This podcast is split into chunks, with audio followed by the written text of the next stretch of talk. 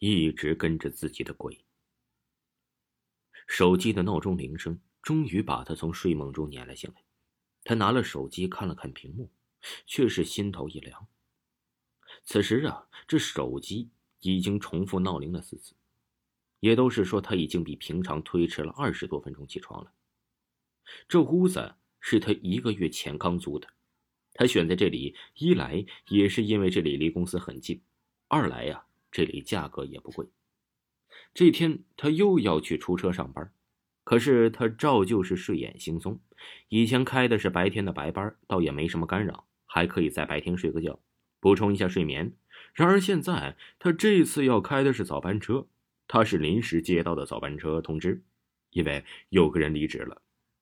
需要暂时顶替一下，他要开车，可是他接连几个哈欠和浓重的困意让他很不爽。可是工作还是要做的，不然怎么养家糊口呢？他才不想违抗上级的命令，纵使一百个不情愿，也只能乖乖就范。赶紧往自己的保温杯里冲了一杯浓咖啡，早餐都没来得及吃，就出去往车子驾驶座一钻，二十分钟就这样没了。还吃早饭，那岂不是实打实的迟到，准备挨罚呀？他才不想这样，把车一启动就往路上开去。他要先去车站签到，才能正式上路运营，开始今天的生活。他最近的睡眠质量不是很好，倒不是因为别的，只是每天晚上的前半夜，他总是能听见耳旁传来男的叹息声，时而长叹，时而短叹，仿佛就在耳边，弄他根本睡不着。可是他身边呢，却根本就没什么人。他妻子因为家里有事儿，就回娘家去了。现在他只有自己一个人住，哪里来的其他人呢？而假如自己那天很困，就非常容易入睡的话，睡梦中他也能看到半亮的屋子，一个男人背对着他，隐匿在墙角的黑暗中，在说着这是他们住的地方，他要搬出去。而紧接着，那个黑暗之中的男人呢，就缓缓的转过身来。而他还没有看到面貌，就会突然自己醒来，一连好几次的入睡都做同一个梦，而后因为同一个原因醒来，着实让他感觉到有些匪夷所思了。反正就是在十二点以前吧，他根本就不可能睡着觉，就算睡着了，也会被噩梦弄醒。渐渐的，随着时间的流逝，他的那种匪夷所思开始慢慢的变成内心深处的恐惧。每天前半夜都不能睡好，这绝对不是什么简单的事情，更不可能是什么巧合。他开始想，会不会是自己被鬼寻了？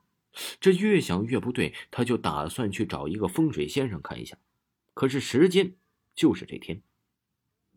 可是他没想到，他要开车去出早班，他连风水先生的时间都约好了的。无奈，那就只能把时间延后吧。赶紧开了车，签了到，就上路了。不过不知道是不是因为是大早上的关系，车上并没有几个人，没路招手停的乘客也只是聊胜于无。车上非常安静，这安静的他都怀疑他是不是在车上做梦。忽然之间看到路边又有个人在招手，手里抱着个坛子，不知道是什么东西。有客不收，那不可能，赶紧停下来让他上了车，然后啊能继续前进。开着他，却是突然之间不自觉的打了个哆嗦，这才注意到，不知怎么的，竟然冷了起来。可是他没有开空调啊，风扇也没有开，而且现在是大夏天的，怎么会这样呢？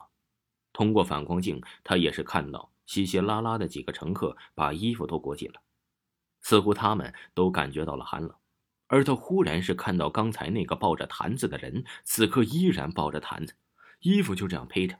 好像这点寒意对他来说根本就不是个事儿，似乎那人也察觉出来了，他正在看自己，冲着他微微一笑，可是脸上写进了苍白。你开车，我不冷。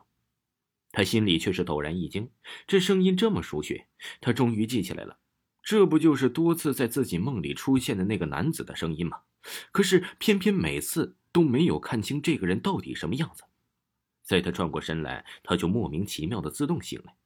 可是那个人的身形，他也是记得的，和这一对比，那差不多就是一个模子里刻出来的，哪里还有差呀？心里着实惊吓不小的他，突然就是一个急刹车，让车上的乘客连同他自己都是猛地往前一倾，而接着车厢里一些抗议的声音就是少不了的。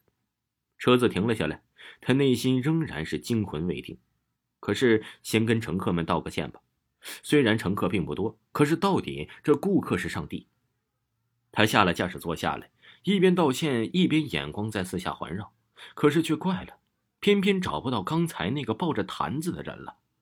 他从车厢头走到车厢尾部，却依旧没有找到。可是车子的门没有开过，车窗和逃生入口也都没有开过，那人竟然就这样人间蒸发了。他越想越觉得不对劲儿，似乎事情不应该这么简单。他颓然的回到驾驶座位上，想着刚才的事情，那个抱坛子的人怎么就突然不见了呢？而这个时候，耳畔又突然传来了一声喊声，是乘客要他开空调。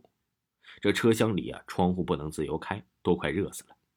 这时候他才反应过来，刚才的寒冷已经荡然无存了。他身上也同样。渗出了一个细密的汗珠。你刚才见到了一个抱着坛子的人上车来吗？他突然想到了什么，赶紧问那个坐在车边上的乘客，可是得到的却是茫然的摇头。他心里一紧，心里明白了几分，不再说话，再次发动了车子。一路上再也没有说一句话。他知道自己十有八成的是见着鬼了。